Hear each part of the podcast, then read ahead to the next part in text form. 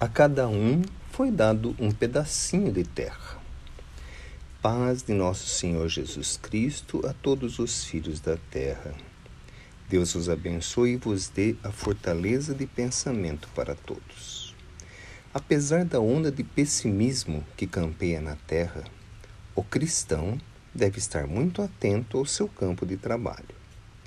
A cada um foi dado um pedacinho da terra que ele vai cultivar com amor.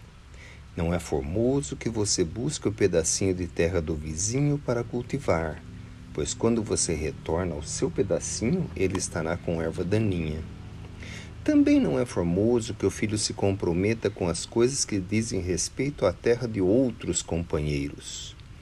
Busque no seu campo íntimo a resposta de onde ser um trabalhador, com alegria de servir um trabalhador com ânimo que contagia aqueles que estão ao seu redor. Um trabalhador com amor que se expande, tal qual o perfume da rosa que não tem fronteiras. Este é o caminho do verdadeiro cristão.